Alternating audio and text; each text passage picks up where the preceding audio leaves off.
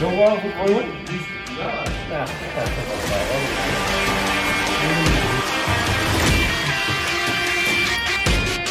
Ya comienza Rufeando con Alex Blanco y Jorge Legorreta. ¿Cómo están? Bienvenidos al segundo episodio de Rufeando. Espero les haya gustado el primero. Se va a poner mejor. Mándenos sus comentarios. Recuerde a través de Spotify, si nos está escuchando, de Apple Podcast, de nuestras redes, en el canal YouTube, en El Blanco, en Insta TV lo vamos a subir. En todos los espacios, usted compártanos los, com- los comentarios. Y sí, porque además lo pidió y porque da para platicar muchos episodios más. Está Eduardo Yáñez nuevamente con nosotros. Lalo, quedaron varios temas pendientes.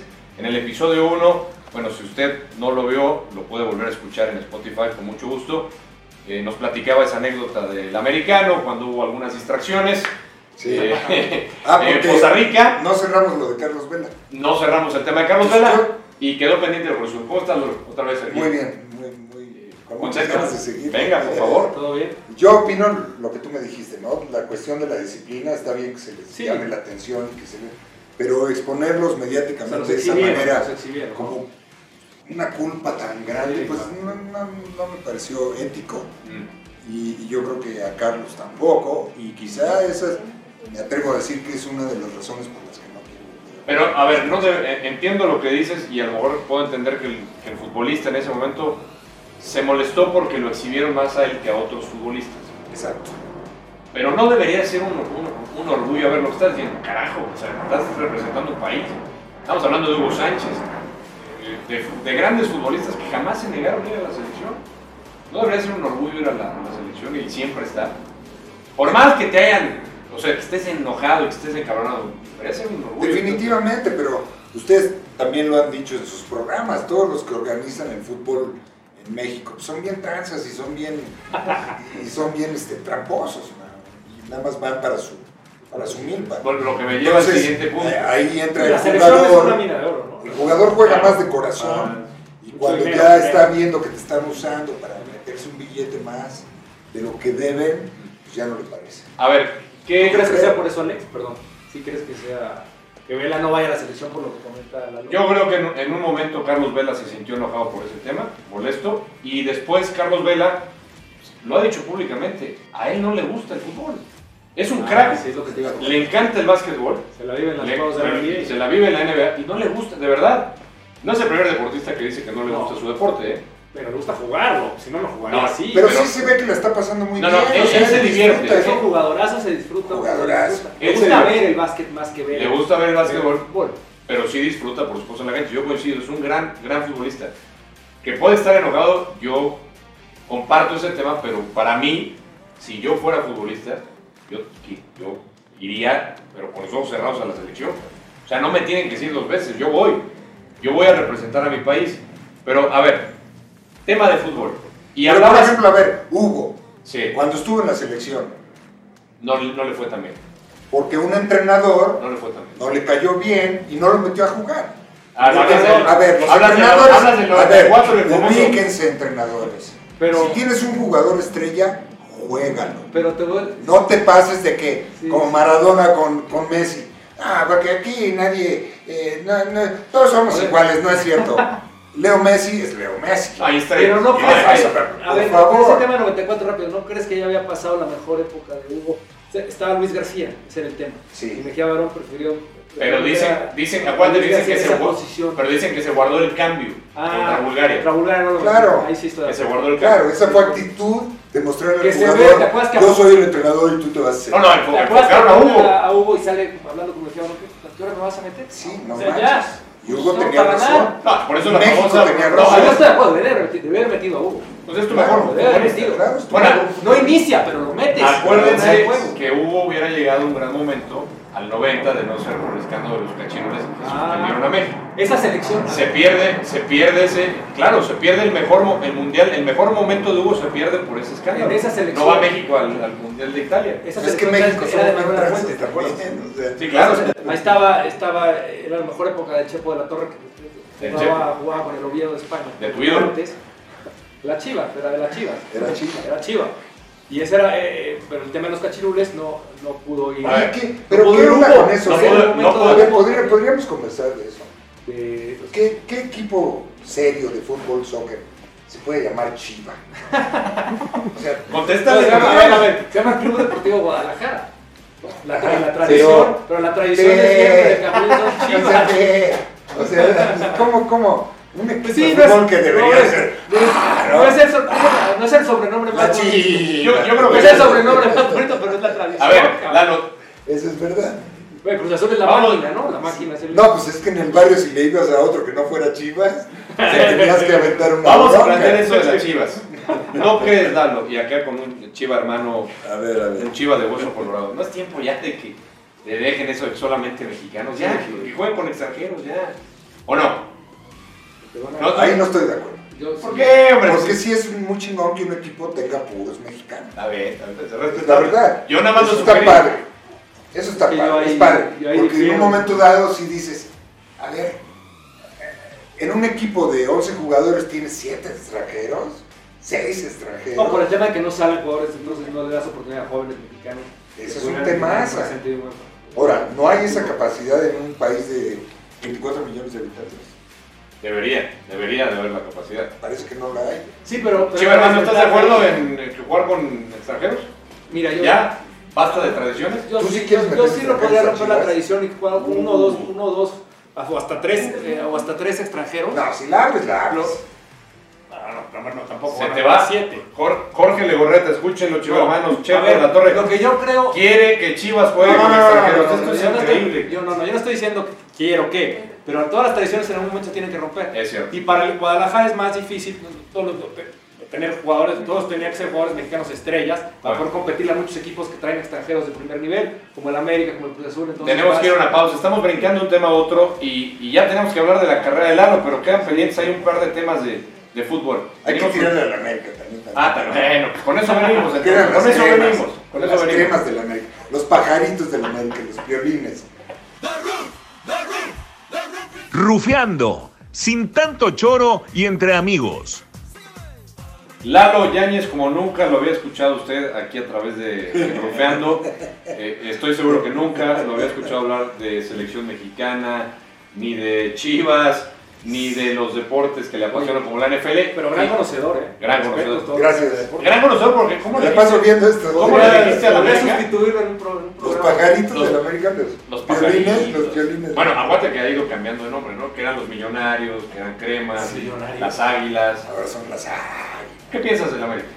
un gran. Mucha inversión y pues Mucho dinero, mucho dinero, mucha inversión y mucho interés en que, eh, que sea un equipo grande dentro del torneo de México. Cuando estabas ahí en Televisa no te decían irle al América, No, ni más. ¿no? Al contrario, era muy bueno no irle a la América porque sacabas buenas apuestas. Sí. Lo que pasa es que cuando yo empecé mi carrera, pues el América me estaba en la o sea, siempre. No, porque, porque Azcárraga Bueno, pero a mí me tocó- era apasionado de, de, de la América, ¿no? No, no, era- no. Don Tigre, Tigre era. Ah, no, hombre, Sí. pues, hizo la Azteca, ¿no? ¿eh? Para Y, la bueno, y el hijo también le, le encantan las águilas, siguió la tradición. Sí, No. pero como aquel hombre. No, no le damos más la vuelta. A ver, Este año que la racha del Cruz Azul eh, de victorias eh, con Reynoso, que ganó el campeonato, el último campeonato, ahora Reynoso, este gran jugador peruano que está de director técnico, ¿va a ser bueno para tu equipo? ¿Te animas? Yo quiero que gane el Cruz Azul por, por primera vez desde hace un chorro de años, ¿no? O se, sea, se van a cumplir eh, Siete. 24, ¿no? yo, yo, yo me hice. ¿97? Yo me hice fan del Cruz Azul cuando la época de Superman Marín, Claro. Aquel Cruz Azul, aquellos jugadores eh, donde, donde se paraba Cruz Azul, temblaban, ¿no? Los enemigos. Y ahora, pues, ya saben que le van a rascar y que ya que van a. se van a caer. Pero espero que este año no. Este año es la buena. ¿Qué crees que pasa con la máquina? ¿Qué sucede? La temporada pasada, ¿no? Semifinales, van 4-0. ¿Con, con quién perdieron? Con los Pumas. No, hombre, qué horror. Ganan 4-0. No me acordaba. Qué horror. Y luego No les- me acordaba. Ganaban les ganan 4-0, igual. Ganaban 4-0 y antes con el América eh, entraron a la final con dos goles de ventaja y perdieron Bueno, ¿te, acuerdas de, 4-3. te acuerdas de esa final 2013, cabezazo de Moy Muñoz? Qué barro, del Dramático, portero. este. O sea, ¿cómo viene un portero y no lo marcas? ¿Qué pasó, hijo? ¿Es mental el tema de? Debe ser mental. Debe ser mental porque han, son diferentes generaciones de jugadores. Digo, no tanto como una generación, pero sí ha- le ha tocado a diferentes jugadores pasar por ese mismo eh, situación. ¿Y qué opinas de la gente que se cambia de equipo? Porque muchos se han bajado del barco Cruz Azul. Ya están hasta el gorro, hasta el... No ganan, me cambio de equipo. Si eres ganador, te tienes que ir a donde vas a ganar. O sea, No, no, pero hablo como afición. O sea, ¿estás de acuerdo? ah, de afición. no, el aficionado, no, el, que- el aficionado que se baje, No, que diga ya, ya me han decepcionado. No, el aficionado tiene que aguantar. ¿Por qué no te Yo cambias la Yo llevo años. No, no, no, no, no. Yo llevo años en la Cruz Azul y pues, ni modo. Mira, se te vería bien. Pero Se te vería bien la bola. no, no, no, está ¿No? más- no, no. Bueno. El Cruz Azul, el uniforme del Cruz Azul es precioso, perdona. ¿Sí? Precioso. ¿Te gusta? Azul, Elegante. Sí, es bonito. Elegante. Como la Marina, ¿no? Tienes razón. Es la. Marina. Y esa cruz pues, quiere decir muchas cosas. Es elegante. Sí. Pues mira, les deseo lo mejor, porque hay muchos que, que dicen que por qué le tengo tanto odio a la máquina. Yo simplemente digo que... Es un buen equipo. Es, es un me encantaría, Muy buen así equipo. como tú tengo varios amigos que los he visto sufrir, de verdad sufrir. ¿eh? Bueno, el, el torneo pasado, yo, yo no creía que le iban a ganar a los Pumas. Increíblemente perdieron. O sea, más bien, yo no, yo no creía que los Pumas le iban a ganar. iban a ganar. Pero eh, yo lo, lo que digo con Cruzul es, van para 24 años. Van para 24 Ahora, años. lo que yo a mí no me... Cruz Azul, sí. perdón, es que los dueños crean un conflicto donde no hay. Sí. O sea, siempre que el Cruz Azul está por ahí, llegando acá, hay un pedo que alguien dice de allá arriba, bueno, ya no, están los los, pone. ya no están los Álvarez. Fueron los Álvarez. Fíjate, pero, todo lo, que acusados, tu- pero todo lo que tuvo que pasar, Sí. los tuvo que descubrir primero la ley Sí. para destaparlos y quitarlos del medio porque estaban perjudicando a la máquina. Entonces, no me digas que internamente antes no lo habían detectado. yo creo que regaron. Eso creo que puede ayudar Entonces, también, ¿eh? Todo eso tiene que ver, Sí, todo eso tiene que ver. Es, es- es- es cierto. Eh, bueno, nos queda todavía tiempo para este segmento. Quedó pendiente lo del fútbol mexicano. Tú decías que México, con la infraestructura que tiene, con la inversión que tiene, o sea, de repente queda de ver la selección sobre todo, ¿no? Muchísimo. ¿Qué crees que sea? Eh, se le da mucho apoyo, es una liga con mucho dinero, con infraestructura, comparado con, la, con otros países de la región. ¿Por Entonces, qué no camina el fútbol mexicano? A ver, entonces, ¿Por qué no hay más talento? entonces los comentaristas siempre dicen que al Sí. jugador mexicano le falta la mentalidad de ganador Sí. o que eso de alguna forma, cuando enfrentamos equipos extranjeros poderosos, nos vemos como ratoncitos. O sea, ¿por qué no llegamos a ese famoso quinto partido? No es la mentalidad del jugador mexicano, es la organización en general. O sea, el estrellismo que hay en el jugador mexicano es fuera de borda. O sea, estos chavos no los pueden tocar así tantito porque se tiran, dan 20 vueltas en el campo y yo veo otras nacionalidades que van por ese balón y les rompen los tobillos, pero van por ese balón y van por el gol. Pero entonces es un tema de mentalidad. Entonces yo he visto jugadores mexicanos que dejan de luchar por el balón para ver si les marcan el penal y se tiran y ¡ah! O, o- o Eso- nos quejamos siempre ni, buscamos nosotros, algo. ni nosotros los actores, man, o sea, la neta. O, o- o siempre buscamos ¿Cómo es posible que le pegues a un jugador de 20 vueltas en el pasto y siga jugando? El, el, el- el famoso... Es ridículo. Y él mismo cobra el tiro, el castigo, ¿no? Pero a ver, somos... México ha sido muy constante en ir a los mundiales. En eso estamos bien. Yo creo, perdón Perfecto. a los argentinos, pero yo creo que los argentinos fueron los que nos metieron esa onda de estarse tirando al piso Sí, y haciendo son actor. Son- son- sí, sí, sí. son súper actores. Sí, pero Entonces, el mexicano no era así. El mexicano no hacía ese tipo de fútbol. No, no. Ahora lo hace muchísimo. Ahora, ¿cuántos entrenadores argentinos tenemos en México? No, no, y, y han metido otras cosas. Las famosas barras también han llegado. No lo otros tomen países. contra. ¿quién se No, no estoy contra la nación. No, no. Pero es el estilo ese. Ahora, el tema de que, Que- van a todos los Camara, campos del mundo, Camara. pues sí, pero es la zona en la que califican. También es no una es, zona. no es una ¿Nosotros? zona, sí, México, la Sí, zona claro, una zona- Es una zona... no, Accesible. Pero, una zona está, accesible. pero terminas ganando 2-1, Bueno, 3-2. aquí nos tocó este, vivir, hombre, A en penaltis, a penales. Con Costa Rica o con Honduras a penales. equipos han mejorado. Dios de mi vida. Bueno. Han mejorado, pero no deberían de. No, no, Sí, sí. o sea, entonces nosotros no hemos mejorado. Nos está diciendo la producción que tenemos que ir a un corte, muchachos. O sea, un Este, país así chiquito ha mejorado y un país nosotros así Pero eso ha sido no, de- mejor- no ha mejorado. Sí, y con, y con muchos millones de habitantes que no tenemos un talento como para aspirar a más una Copa del Mundo. Pero Pero yo- y sin tener rollo contra los extranjeros. No, no, no, Porque no, no. yo he ido a trabajar a otros países. No, no, nada que ver. Pero ¿qué no tenemos un entrenador mexicano que valga la pena? O sea, la neta. Ahí estaba Miguel Herrera, pero no lo dejaron seguir. Bueno, porque se, se perdió Miguel por cosas extra fútbol, no lo dejaron seguir en Pues selección. sí. Vamos a hacer una pausa y ahora sí regresamos con algo de la carrera de Lalo, que nos platique su Sí, carrera. sí. Y hay unos, hay unos temas que van, a estar calientitos con Lalo Yáñez aquí en Rufeando. Cada semana, un invitado especial en los micrófonos de Rufeando. Estamos en el último segmento de Rufeando. eh, en este episodio de Dos con Lalo Yáñez, creo que necesitaríamos como 10 episodios. Ahorita ya vamos a entrar a la parte pornográfica. la Y a la parte, a la, la carrera artística Lalo, pero hay varias preguntas rápidas que nos vamos a meter ahí con Lalo. Pero, Lalo, a ver, ¿cuán- ¿hace cuánto empezaste tu carrera actoral? 40 años. Y, y- y quiero que cuentes la anécdota de, de cómo te, te- te vieron para... Eso, ah, eh, porque estabas, eh, no, no lo tenías, digamos, en el presupuesto. Eh, Exacto. me acuerdo que contaste esta anécdota de que ibas pasando. y- íbamos ah, pasando un- Cantidad de compañeros, eh, unos 4 o 5 jugadores de los Lobos, después de un, ¿De un partido de americano? un partido de ahí en el, en, en el Poli. Y, este, y había una esplanada eh, con unos chavos ensayando eh, actuación, ¿no? Estaban haciendo, ensayando una obra de teatro. Una época donde había enfrentamiento entre las dos instituciones de la UNAM y del Poli con obras de teatro. Cada preparatoria y cada vocacional tenía su obra de teatro. Y íbamos iban concursando y al final pues alguien ganaba el premio. Entonces nosotros, la neta fueron las chavas las que nos llamaron la atención, ¿no? Entonces nos quedamos ahí viendo cómo actuaban y al otro día repetimos la dosis y al otro día, hasta que pasó el tiempo y el director nos dijo, bueno, ¿qué onda? ¿Por qué no mejor cooperan y nos ayudan pegando escenografía, ayudando con los muebles, moviendo cosas, las luces, todo el rollo? Y nosotros aceptamos y este, pues nos fuimos haciendo amigos. Eh, el- uno de los actores, un- que sea un personaje de un chavo rebelde, este, se enferma, empieza a no oír. Y pues nosotros, mis compañeros y yo, ya no sabíamos todos los diálogos. Era una obra de teatro. ¿Te acuerdas del nombre de la obra? Del- Eh, los malditos. Los malditos. tu primer- o sea, fue tu primer. El escritor, Papel. me parece que Wilberto Cantón.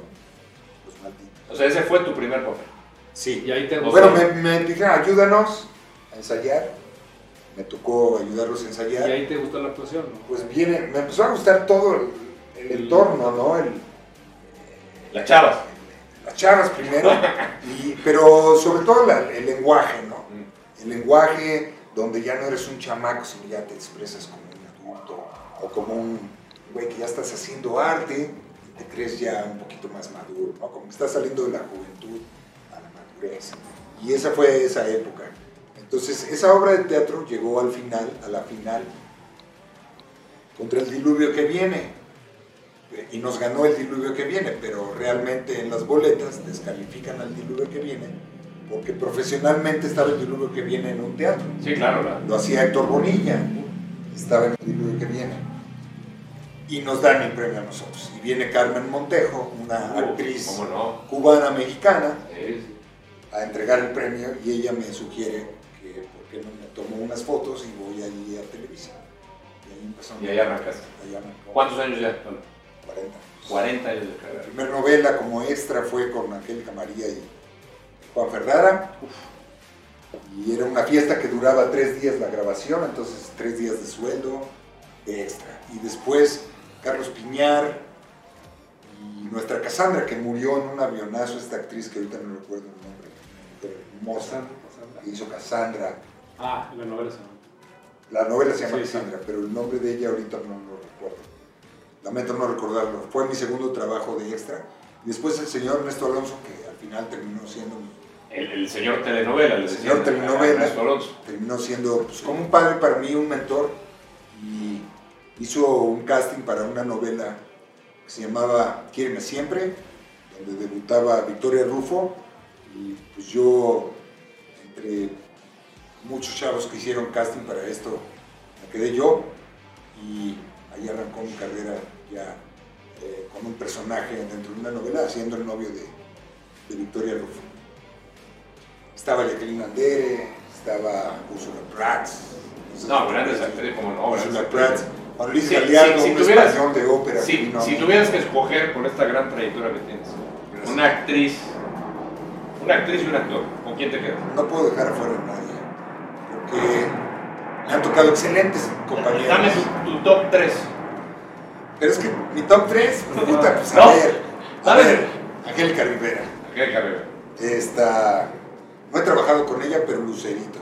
Ok, Eh, Adela Noriega. adelante.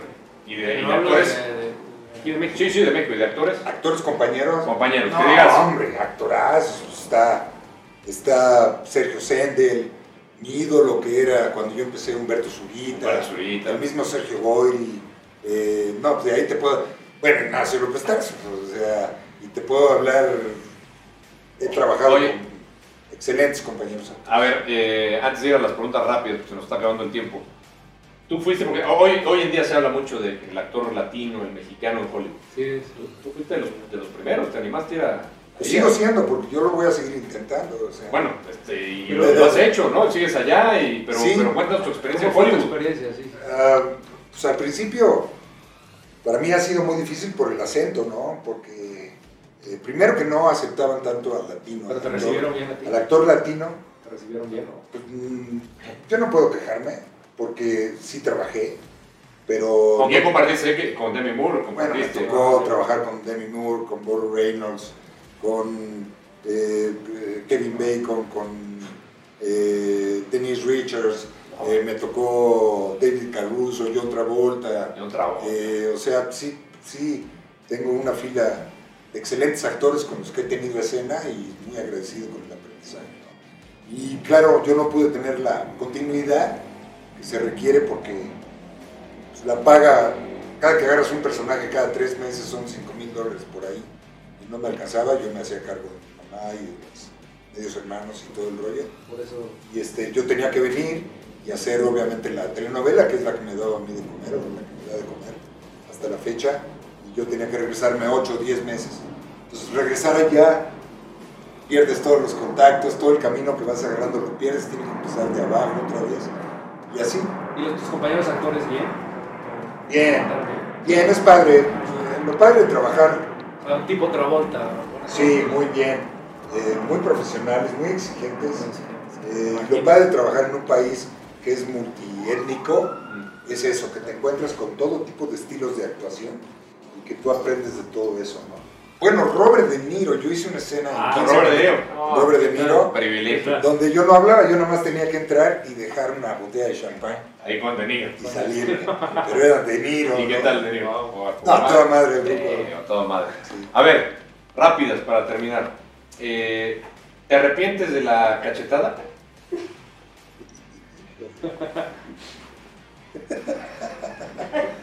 Estoy cagada de la risa, no sé cómo crees. Está bien, está bien, está bien. Sí, no pasa Está, está bien. ¿no? Esa es mi Este, respuesta. No pasa nada. ¿Qué piensas de estas revistas de chismes? Pues eh, es un, no hay lucha, no, hay, no puedes ponerte a pelear contra eso. Cada actor nos manejamos de una manera diferente y cada quien a su gusto, ¿no?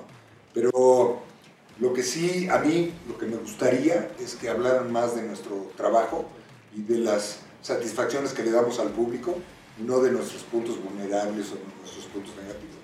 O sea, ¿crees que faltan programas que analicen eh, tu trabajo? Más que eh, se fijen en los chismes, en tu vida, se metan en la vida personal. Desafortunadamente el Si periodista... te es- agarraron en un bar tomando, más que analicen realmente, Exacto. analicen una novela, por ejemplo, una película. Exacto.